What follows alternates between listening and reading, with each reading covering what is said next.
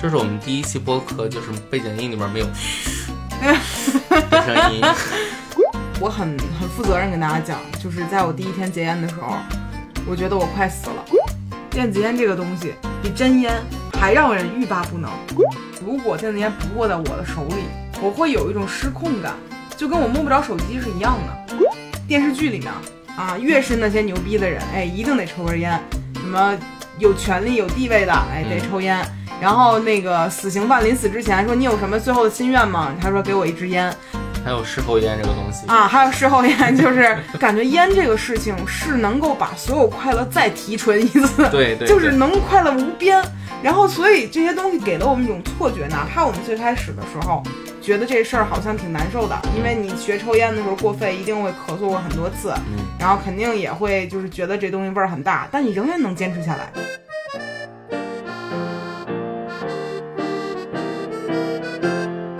Hello，欢迎来到百分之十 Radio，我是胡心树。我是帕洛马尔，哎呀，这个礼拜我过得真的是挺难受的吧？ 这才几天啊，这个礼拜过去，感觉我度过了得有俩月那么长时间。因为戒了个烟。对，说起来好轻松啊。那我有哭的视频给大家看 看。是这样的，就是呃，我们戒烟了，嗯，当然呢，并不是大家想的那样是为了备孕什么的，就是抽不起了。对，就是想想做这事儿，对，就突然间想试试，如果我不抽烟，我会怎么样？嗯大概是这样的一个心理活动。然后前期就是说，什么时候把我们的烟抽没了，什么时候开始戒烟。嗯对，所以其实没有一个很明确的规划，就这么临时起意这么干了，嗯，痛苦吗？我还行，我是非常痛苦的啊。所我以因为回音术痛苦而痛苦了一些。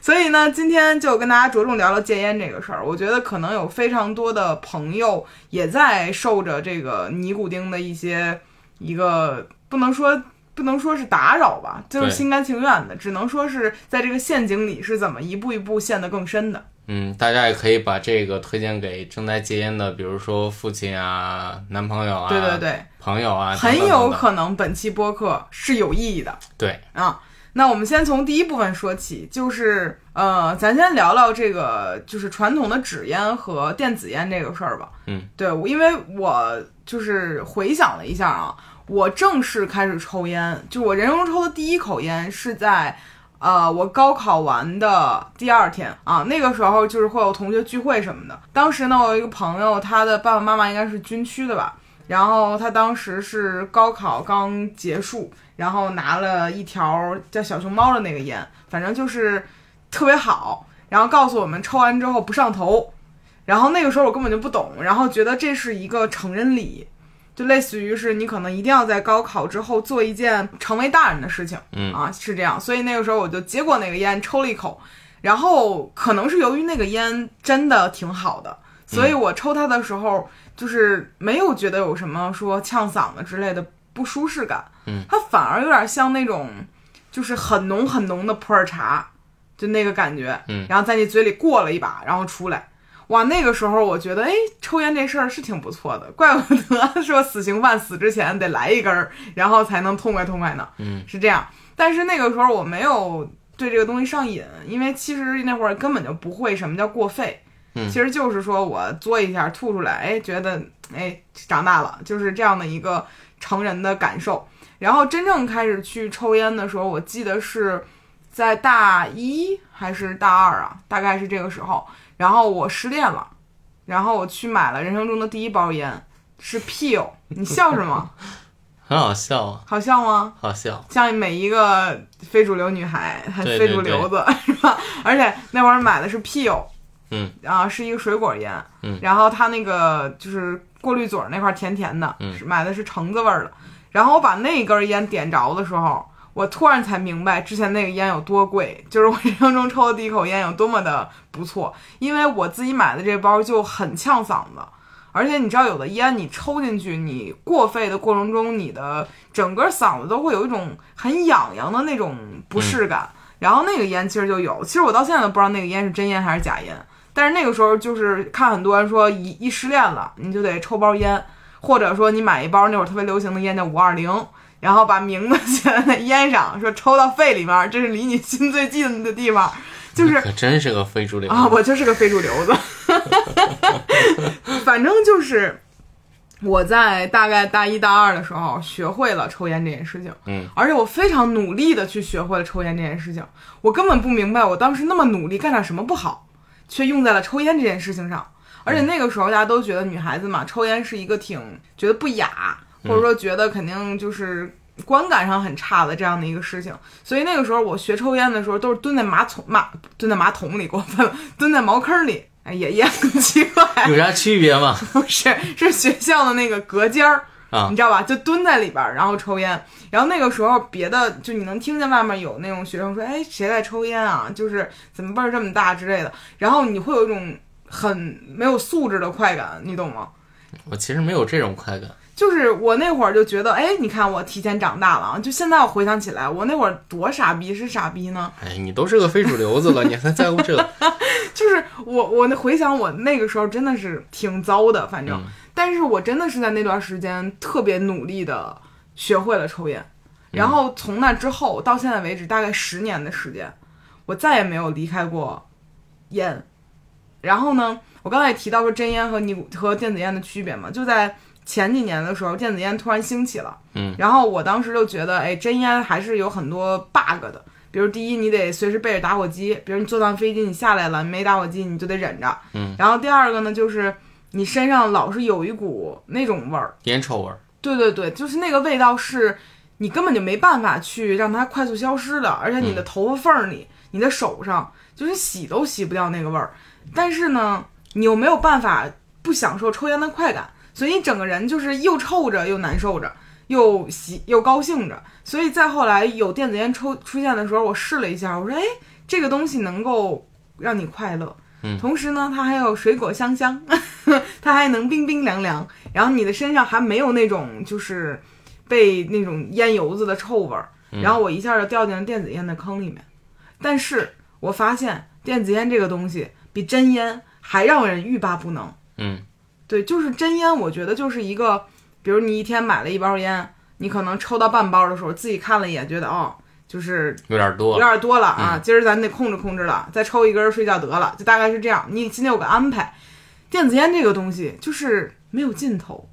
你就是抽一口下一口，抽一口下一口，就从起床睁眼到睡觉结束，我就会不停的作它，而且你不会有任何说场合和分寸感，你在任何场合都要抽电子烟，而且这个东西你还不会给别人造成太大的困扰。对对对，我嗯记得之前电子烟还有一个阶段是 IQOS，你知道吧？就是日我本的知道，那就个。是万宝路那个对烟弹那个，那个烟就有一股臭脚丫子味儿，还有的味道还有那种臭枣糕味儿。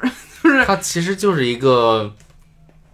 特别中年男性的烟臭味儿的一个味道在里面。对，然后那个味儿呢，就就是无论是真烟还是这个东西，你比如说你跟同事一块儿出差住住酒店，嗯另外一个人人家不抽烟，然后你就说说能不能在屋里抽根烟，但是你又觉得对人特别不不礼貌，嗯，所以那会儿我就觉得这事儿好尴尬呀。然后后来电子烟的出现，它让别人没有觉得很很被打扰到，嗯呃，所以我是从纸烟的坑进了电子烟的坑，然后结果这个坑抓的我更牢。我其实和你不太一样嘛，你是怎么就是我其实对卷烟这个东西没有太多的瘾，啥意思？就是你就是没有吸烟吗？就是就是真烟？我其实成瘾就是因为电子烟成瘾的。我一开始抽烟就是也是大一大二的时候，当时在星巴克打工嘛。当时很多他们就是休息的十分钟、二十分钟那样出来来一根儿，然后我就跟他们一块儿出来，嗯，也是点上一根儿，然后也不过肺，就这么完事儿了。装逼呗，就是。对，其实没什么瘾，大家就是出来聊个天儿什么的，嗯，啊、然后后来就是电子烟出来之后，就觉得这东西没什么味儿，就嗯没什么臭味儿，然后就是特别是绿豆的呀，还有薄荷的，就吸起来特别爽。嗯，对，然后当时就就就抽了。我记得当时一朋友来找我说：“你看这个，就黄觉当时做广告来着，嗯，就是就是，然后我就抽了一下，觉得不错，然后就买了一个。没想到这一把就给你推进了烟民的坑对啊！然后你抽完电子烟之后，反而入了真烟的坑。对，就是有时候电子烟没烟弹了，哎，怎么办呢？去买包真烟吧，就解你解瘾。你这比我这还亏呢。是，对，所以我我有时候现在看，就是大街上很多小孩子，你知道他年龄不大，嗯但是他在抽电子烟的时候，你就觉得他未来会付出更大的代价，嗯对，会有这种感觉。咱聊完这真烟和电子烟的事儿之后呢，下一件事儿正好刚才也聊到了，就是包括很多青春期的孩子和我们自己最开始的样子，就抽烟这个事儿到底能给我们带来什么呢？嗯什么也带不了。你说说，就是我其实觉得它真的什么都带来不了。嗯我觉得咖啡还能给我带来清醒，但是我觉得烟其实并没有太多有用的作用。哦，是吗？ 那你到底成瘾的瘾到底是为了什么呢？习惯，我想抽东西。其实前一段时间你不是还试验试验了一下，就是抽那个没有尼古丁的电子烟，嗯，其没实有任何用，更难受。是吗？对，就是，嗯，我尝试的那个是无尼古丁的，就是烟弹嘛，嗯电子烟。但是我抽的过程中会觉得我已经做了这个行为，我但是却没有收等到等奖励。对，没有得到等量的快乐刺激。嗯，就是你相当于你嘬一口的时候，你觉得哎这把一定得哎上头一下子， 然后才觉得这一下抽进去了，结果哎呦你死了命的钻，你感觉你就是喝了一口空气，你其实心里是完全没有那种快感的，所以它反而加剧了你的一个痛苦。甚至不如不抽，你会有一个心理落差。你以为你不抽带尼古丁的你会快乐，然后但是你用了同样的期待去看这件事情，你发现完全没有，你可能会反而损失很多快乐，因为它就是不带尼古丁，它没有办法让你振奋起来。嗯啊，然后我其实想问你，就你没有从抽烟这个事上获得过任何任何就是快乐的部分吗？除了、就是除了这种就是身体层面的，我给你举个例子啊，比如说我刚上刚上大学还是大学毕业啊，我大概记不清楚，反正就很年轻那几年。嗯然后我发现抽烟就是一个能够快速拉近人与人距离的事情。嗯，比如说一一桌十个人在吃饭，然后有中间有几个人说：“哎，我们出来抽根烟吧。”然后起身的人往往是可以在外面交流一些悄悄话的人。就比如说，哎，今儿这事儿，你看那些人怎么样？就他会由于这个事情拉近一些人的距离，然后再包括，比如说我给你点个烟，然后咱借火的有一个手势，就拍拍人家。其实它会成为一个很微型的社交场场所。对，所以我曾经有一段时间是认为抽烟这个事儿是一个非常快速的社交行为。比如你喝酒，你可能约人得喝一晚上或者俩仨小时吧。抽烟只需要三分钟、五分钟就可能能完成一个你们之间亲密度的叠加。我曾经是这样认为的嗯，啊、但是电子烟这个东西实行之后，这个东西已经结束了。对， 对，你就没有那种说我们出去来一根儿没了，就变成大家无时不刻都是在一个场合里面完成这个事情了。嗯，最多借个椰蛋嘛。对，但是那个味儿已经变了。嗯对嗯，所以你没有过类似这种快乐吗？我其实有特定的抽烟场景，就是我去烧托人，就是去吃饭是吧？呃，还得是那一个餐厅。啊其实还是一个场景感带给你的一个需求。对，因为当时就是就是老田嘛，嗯，老田会背很多万宝路在哪儿。啊，就其实这个属于它的一个 icon。对，然后你去了之后，你就他自己抽，然后他还给你提供，免费的抽，哎，对，当然现在收费了，就是你得买他的，然后原来就是真的是免费给你，因为你喝的酒什么之类的就无所谓了，然后就是就是免费给你，嗯，然后每个人都在里面都抽，对，所以我有时候会觉得抽烟这个事儿，它并不能给个人本人带来什么快乐，但它好像带来的是一个群体的快乐。所以怎么说呢？就是当时代又进展到电子烟这个时代的之后，这种快乐变得极其廉价了。你们可以就相当于你可以无时不刻举杯，嗯所有人无时不刻来干干一口，就这种。它的味儿已经变了，它那个仪式感都消失了，我觉得。所以我是感觉，为什么我现在舍得戒烟了呢？我觉得有一个层面也是它的一个，就是社交意义也失去了。嗯嗯，当然我们并不是说跟大家，如果你抽真烟就可以先不戒，不是这个意思啊。我只是说就我个人而言、啊。咱第三个事儿聊聊，就是为什么要戒呢？为什么要戒？呃，首先我们都知道它不好，嗯，我觉得没有人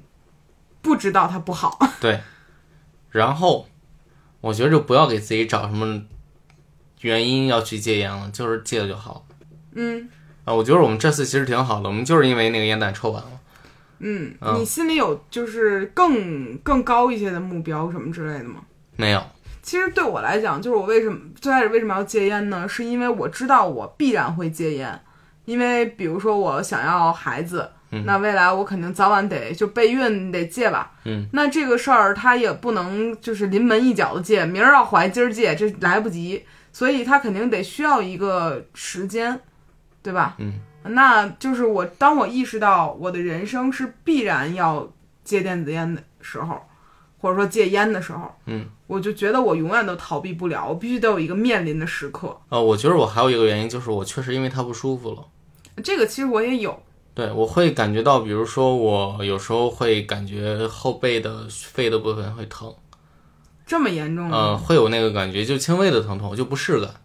然后还有就是早上起来我会有那个就特别干，干呕然后嗓子很痒的感觉。嗯，我啊觉得其实都有。然后我的感觉，另外一个层面是，我觉得我的就是嗅觉和味觉退化了，或者说他们钝化嗯了。就变得不敏感了。这个事儿其实我我是很不喜欢这种感觉的，因为你也知道我的视力很好嘛，嗯，然后我的听力其实也还行，嗯就是我就是我喜欢的状态是我的所有五感都是灵敏的。但是当我发现，比如说早上起来的时候，你让我闻个东西，我什么都闻不见。嗯，我可能需要一段时间来让我自己变得能闻到东西，然后就是味觉是一样的，就是我已经吃很多东西的时候觉得差不多了，嗯，但是这种其实会给你的幸福感降低很多。然后还有一个原因就是，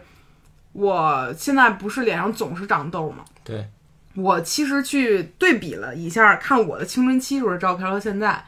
我那会儿脸上没有长痘，青春期都没长，我快三十了，吭吭长。然后为什么呢？我最开始不是先戒糖戒奶吗？对。然后我觉得它有一定作用，但是并不是根本的作用。然后我回想了一下我的这个阶段的变化，最大的区别就是我十八岁以前是不吸烟的，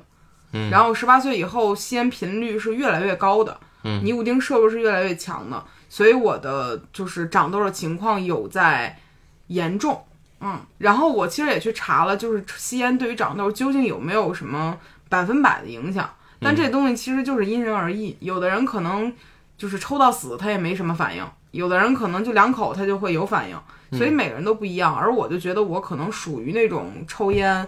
导致什么什么什么原因而致痘的人，所以其实综上吧，我说要不试试，万一要是这些东西恰好都是由抽烟导致的呢，那我可能就一通百通了。我突然感觉到一个很有意思的事儿，你说这是我们第一期播客，就是背景音里面没 有的声音。你很难受吗？我还好，就是我我原来剪的时候，我经常听见那个声音。是吗？对，就是我们一个人说话的时候，另一个人都会有那个声音。 就是那种，就是你会觉得抽烟让你不自由吗？嗯，我其实觉得没有，你会觉得你被什么东西牵着鼻子走吗？那倒也没有。这个感觉是从哪儿来的？就是，比如说我就是真烟的时候，其实没有电子烟的时候严重。嗯，在抽电子烟的时候，我会觉得如果电子烟不握在我的手里，我会有一种失控感，就跟我摸不着手机是一样的嗯啊。但是这东西本身没那么重要，嗯但它比我命根子都重要。我觉得，我觉得我不带手机出门都行，但我不能不带电子烟出门。嗯，它成了一种就是我的项圈儿，你懂吗？嗯，而且就是成年人奶嘴儿，是，我觉得它其实这个作用更大一些。它到底在安抚什么呢？我不知道。然后说到这儿，我们就要聊到另外一本书了。对我们其实这不是一个广告啊，这是一个单纯我们最近很想分享的事儿，就是我们戒烟之后买了一本书，叫《这书能让你戒烟》。哎呀，这名儿起的真的是简单直接。对，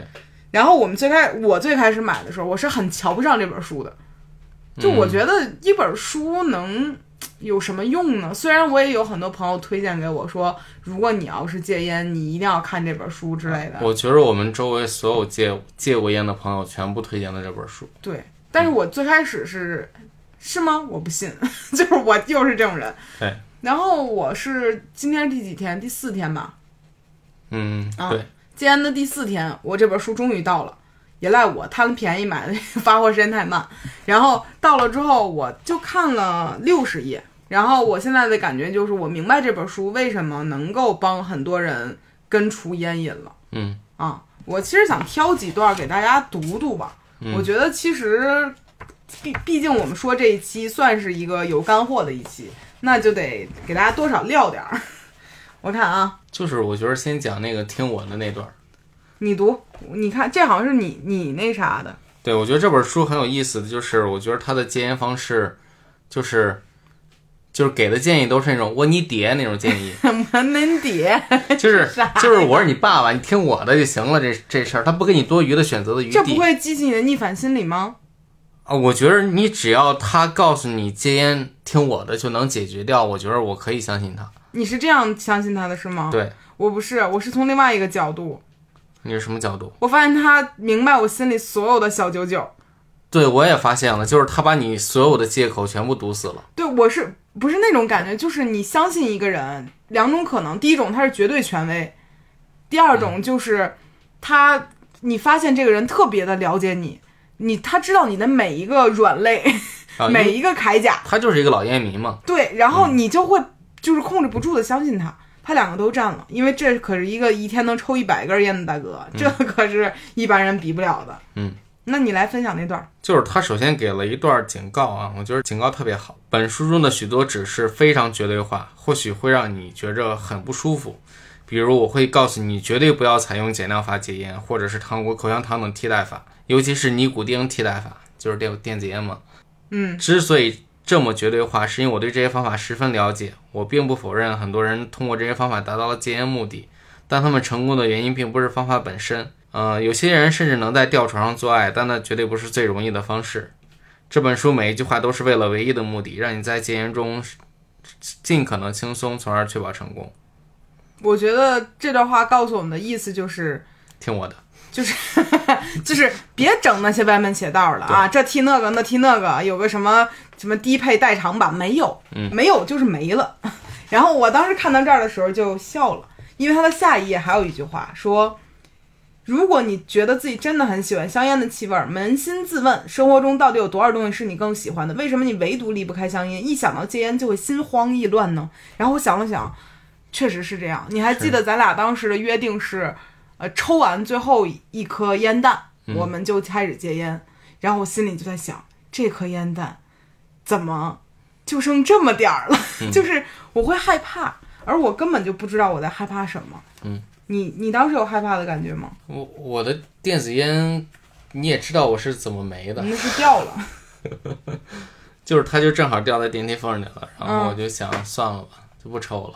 对，但是我有非常强的侥幸心理，就比如我减肥都没有这种侥幸心理。比如你说明儿开始啊，就只能吃啥，我觉得我都能忍。嗯，但是一想到我明天我要戒烟了，我整个人就焦虑无比。就吃饭这事儿是你必须要做的，就是你哪怕你去减肥，你吃东西还是你可以不选择的想吃的东西。也不是啊，就是哎呀，这种压力很难描述。就比如他书里还有这么一段话，就是我我看看啊，这段是啥？就说说吸吸烟这个事儿是世界上最为险恶的陷阱。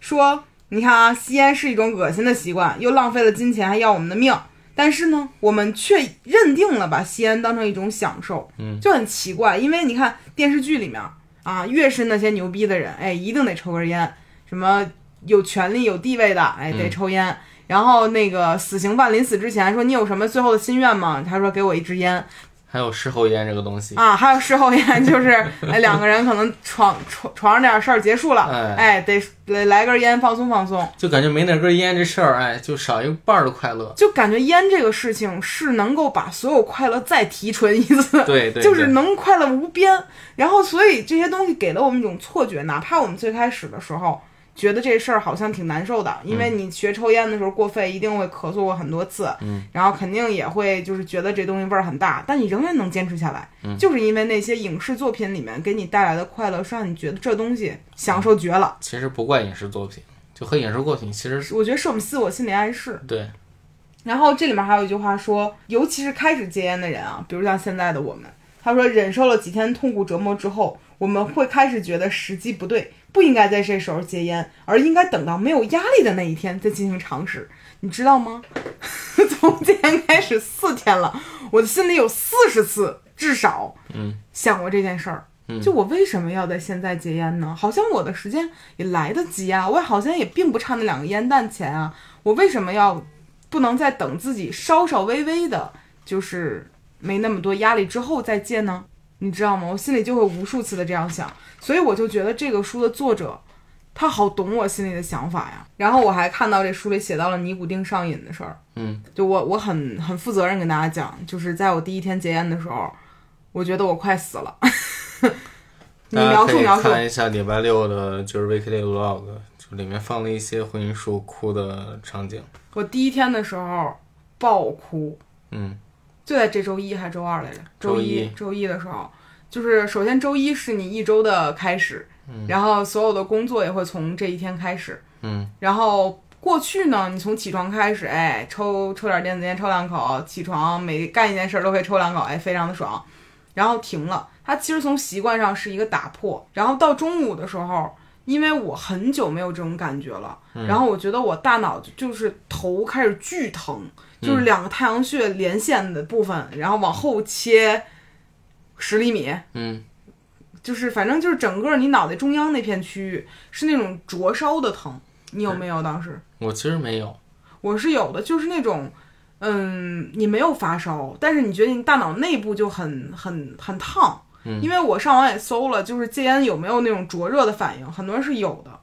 就是真的是我认为那是阶段反应，嗯，然后我整个人没有办法状态很平和的去思考问题，就我的情绪就跟嗯完全是混乱的啊，然后你让我去想点什么事儿，我可能没有办法集中注意力到一分钟这个程度，就很糟。然后呢，那天我嘴就非常的闲不住，我就一直在嗑瓜子儿啊，吃零食啊，然后摸索点这，摸索点那，然后就非常想就是干点什么啊，然后以至于就那两天体重长了四斤。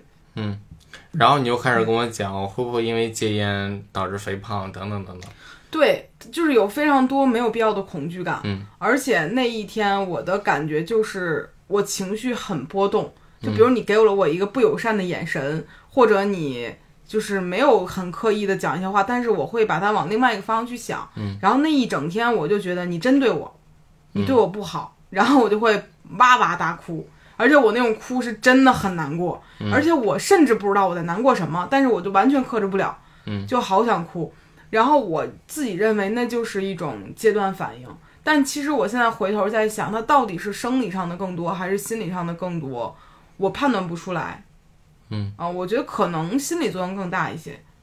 我也觉得是，但是生理也是有的。嗯，但我觉得其实可能会相对轻微一些。对，我觉得可能生理上的反应就半天的时间，到头我了。其实觉得我们给了我们真的就每个人戒烟的时候都给了自己预设了特别多的困难。嗯，是的， 嗯，就比如说你会想，比如说我去烧团之后怎么办？因为其他人都抽烟，我不抽，是不是很不好？还有比如说我会不会因为戒烟我会胖很多？嗯，还有比如说就是这让我想起昨天咱们聊那个段子，我问帕老师，我说咱俩戒烟之后会不会多活几年啊？帕老师说不一定，咱俩可能也会超重和而少活几年。对，就是真的给给我们自己每个人都预设了很多困难，就是它其实可能并不存在。来，我来读一下书里的这段话啊。嗯，尼古丁本身的戒断症状十分轻微，绝大多数吸烟者一直到死都不会意识到他们自己与吸毒者其实没有区别。嗯嗯。然后呢，我们听到的尼古丁上瘾这个说法是，总以为我们不过是养成了吸烟的习惯而已。绝大多数吸烟者对毒品都充满了恐惧，却不知道尼古丁正是一种毒品。嗯，然后尼古丁戒断其实并不会导致生理上的疼痛，听一听啊。唯一的症状是心理上的空虚感，似乎有什么东西不见了。所以许多吸烟者才认为，吸烟是为了让手上有点事情做，也就是排解这种空虚感。如果这种感觉长期持续，就会导致吸烟者神经紧张、没有安全感、容易激动、自信心和自制力下降。这种感觉其实是身体对尼古丁的渴饥渴。我看到这段的时候，我就会觉得，咦，还挺了解我， 嗯，跟我想的一样，就会有这种感觉。然后他这里后面还要写到一些，就是比如和肥胖其实没有关系啊之类的这种事对儿。，对对对对。然后呃，还有他要讨论一种常见的错误观念是吸烟是一种习惯。嗯啊，然后他说吃饭本身并不是习惯，而是一种需求嘛，吸烟也不是。吸烟者点燃香烟的目的是缓解尼古丁的戒断症状，而这症状正是由吸烟导致的。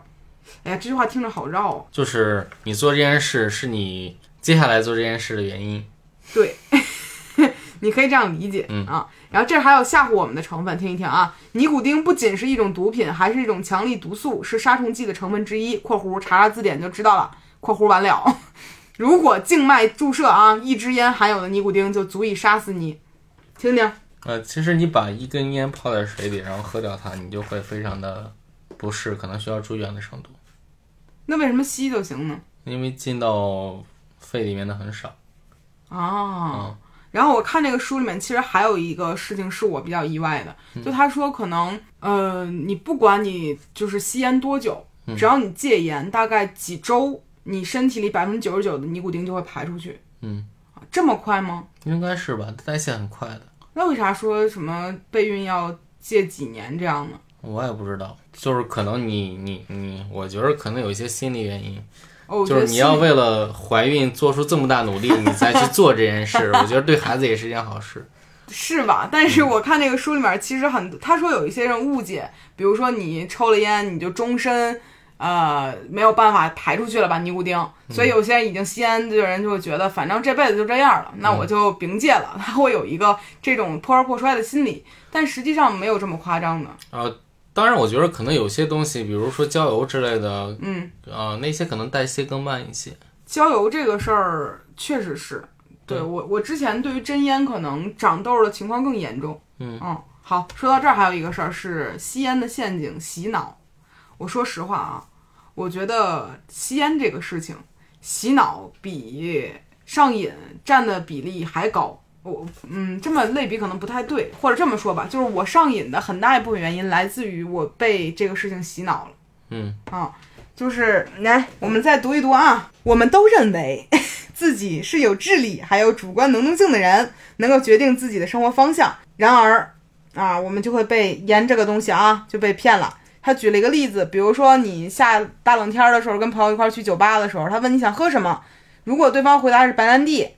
啊，那你可能觉得平平无奇。他如果说你知道我今天最享受什么吗？是白兰地奇妙的温暖滋味，你可能就会哎，哪怕你不喝酒也想试试。所以，我们其实在这个社会环境下，长久以来总是会听到这样的一个东西。比如说啊，他举的例子是，啊，我们打懂事起，潜意识潜意识无时不刻的遭到了各种信息的轰炸。比如说，香烟是世界上最好的东西，能让我们放松，给我们信心和勇气。一个角色即将处以死刑，他的遗愿是什么呢？没有错，就是吸一支烟，然后会让我们觉得香烟是世界上最好的东西，在绝大多多数战争片中，受伤的人都会得到一支香烟，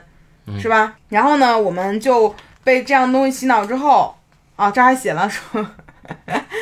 嗯，反正就是说，呃，一个人面临危险关头的时候，哪怕这个热气球即将起火坠落，或者摩托车侧翻进峡谷。啊，只要轻音乐一响起，没有任何语言说明，然后电视里边的人就会点起一根烟，脸上洋溢起幸福的笑容。确实是， 哎呦，范老师开始了。 对，所以我们潜意识里很难就不被影响这个事情啊、还有一句话说，最强大的洗脑力量来源于吸烟者自己。吸烟者绝不是意志薄弱或者身体虚弱的人，相反，只有身体强健的人才能抵抗香烟中的毒素。啊，说白了就是你能抽活到现在，说明你身体算好的。嗯， 大概这个意思吧。反正就是在读这本书的过程中，我会觉得好像我勇敢起来了。我我刚才读的只是非常小的一部分啊，因为毕竟我也只看了六十页。这本书叫《这书能让你戒烟》，我是很建议，如果此刻有想戒烟想法的朋友，可以去就是买它试一试。而且我觉得真的就是你家人想一直在抽烟，你想让他戒烟，你直接把这本书丢给他就可以了。那我那书里也写了，说很多人给自己的亲戚朋友买了之后，亲戚朋友不敢看完，嗯，一次就看一页，然后就不看了，嗯，啊，我我是觉得，如果我自己还没有下定决心，说我真的想戒，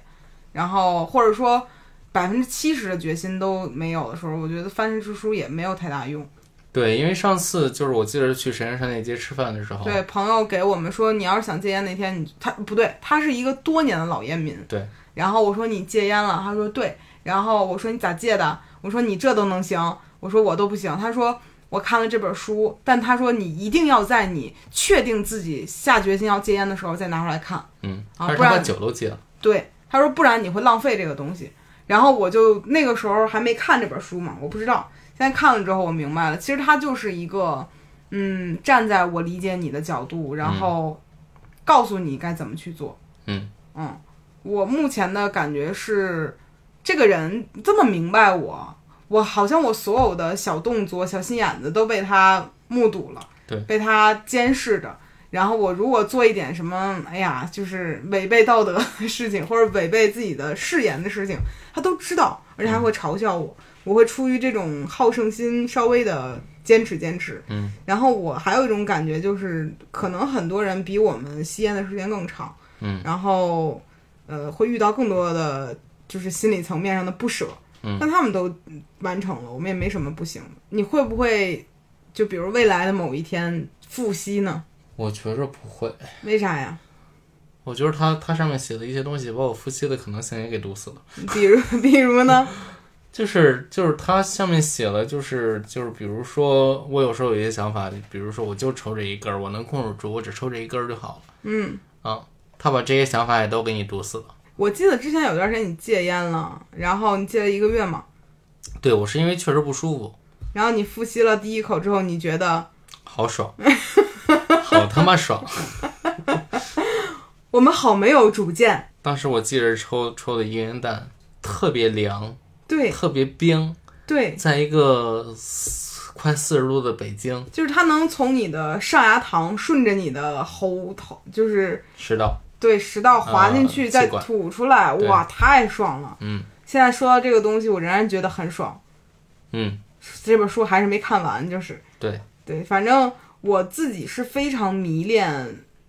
就是吸烟这个事儿本身的。嗯，我甚至不知道，哎，这个东西如果有一天我可以有机会去复吸了，我会不会？我觉得大概率我会。但是我觉得你看完之后好像不会了，嗯，我这两天还有另外一个心理感受，就是如果我此刻复吸了，我前三天的经历，我未来还会再经历一遍。嗯啊，一想到这个事情，我就无比的痛苦，因为我觉得最痛苦的就是第一天。我第二天开始之后，我整个人已经趋于正常了，嗯而且是一天比一天好，而且你起床的时候不会再有那种我要摸一啊把，我要摸摸枕头哦，旁不边是儿，，是我的舌苔，嗯我之前的舌苔一定是非常黄的，嗯啊，然后现在就是整个口腔的起床时候的状态，不像以前睡醒之后那样了，嗯啊，然后再包括就是我的就是肤色嗯，啊，虽然是电子亮了烟很，多，对我会觉得比之前透亮了一些，嗯以及我之前抽电子烟的时候有些头疼，啊，就抽不抽都疼，嗯 我这就是有点头疼。然后不抽了之后呢，我起床的时候也会变得快一些，嗯，就让困和不困这个事儿回到它本身，而不会有一种我困但是我起不来的这种状态了，嗯嗯。而且我觉得我嗓子现在很舒服，啊，也不会现在录播客。之前帕老师一录播客，哎，凡是一张嘴就开始，呃嗯， 不张也没事儿。现在也没事儿了是吗？是就是破毛病惯的，是，啊，所以坚持坚持吧。我们看看这把能读多少呢？很难讲。还有不要给自己想一些就是我戒多久就行了，我是觉得，如果啊能戒，那肯定是永远戒下去最好。对你不要给我就是不要给自己设什么。哎，我我戒两年，然后怀孕，我生了孩不子，是孩子哺乳期一过，哎，我想已经开始快乐了， 但是我真的觉得抽烟好贵啊。嗯就是我之前抽真烟的时候，可能一个礼拜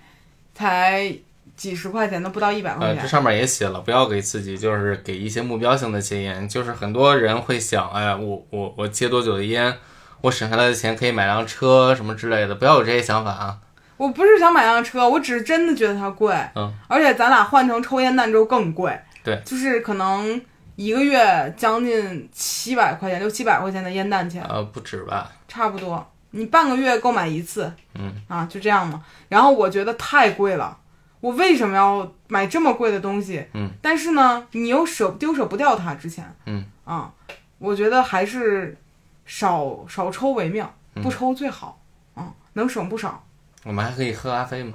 对呀、就是如果这个事情本身，就比如我现在戒戒到烟到第四天，嗯，我觉得本身并不会致命，嗯，虽然它 确实让你现在有的时候还是控制不住想掏兜掏点什么出来，但是你还是能够觉得你的身体上已经没有任何不适了，嗯只是有时候你的下意识的习惯还是没有改过来，嗯其实它就有点像，比如说二十一天养成一个习惯嘛，你就搬自己，对，还得搬，嗯，然后我个人是觉得，如果你是抽纸烟的，别过渡到电子烟再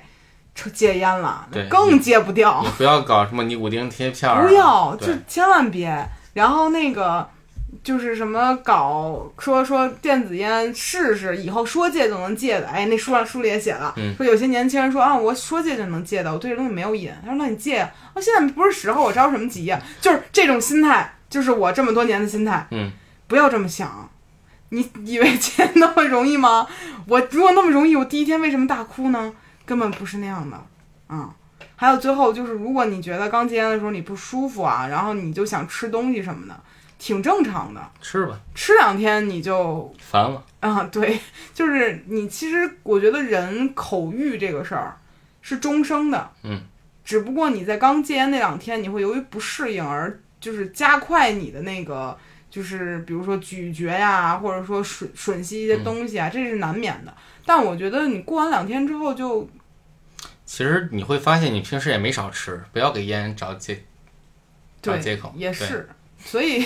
所以我觉得这事儿其实熬过前三天，很多事情就过去了。嗯啊，听起来三天长吗？一点儿都不长。嗯啊，你熬熬就过去了，很快的。看胡云树现在信誓旦旦的讲这些事儿，你熬就过去了。第一天的时候， 第一天的时候我哭的，真的。我大声的说，我好难过。然后潘老师问我，你难过什么？我说我不知道， 就太痛苦。但是时间还是过得很快的。嗯，今天已经是第四天了嘛。嗯，很快的，就是只要熬过去，幸福就会降临，真的。行，今天就到这儿吧。行，希望每一位朋友都能获得清爽的人生，尽量告别控制自己的瘾哈。嗯嗯，目前我们还有一个瘾，我还有一个咖啡的瘾，那个其实还好了，嗯，是问题不大，就是得说一句，就是 咖啡其实你戒断的时候也有反应。我那个反应特别大。对我也有反应，反嗯正我是、就是咖啡一天不喝头疼，嗯， 我烟三天不抽已经不疼了。但我好像也很久没有喝酒。我本来对酒精也不上瘾，嗯上瘾就是每一个人对于上瘾的东西其实是不一定的。对就有些人可能，比如连续让他抽一个月的烟，他也想不起来永远抽烟。嗯，有一些人可能让他连续喝一一礼拜一个月的酒，他也并不会对酒产生依赖。比如我，嗯，我原来对酒精依赖还挺重的，但现在好了。对，所以我是觉得，可能每一个阶段、每一个人的需求是不一样的，嗯你也不可能一一一直会对一个东西产生一个强烈的，也不一定啊，嗯分情况、分心情、分呃社会交往关系、分等等是啊，反正希望大家都可以尽量不被瘾这个东西束缚住水水饺、手手脚脚，保持清醒。对，保持清醒。然后，如果你觉得这个东西对你的身体产生了一些危害，那就。戒掉它。好，本期的播客就到这里了。来自两位正在戒烟的朋友，希望所有朋友都可以戒烟成功。拜拜。拜拜。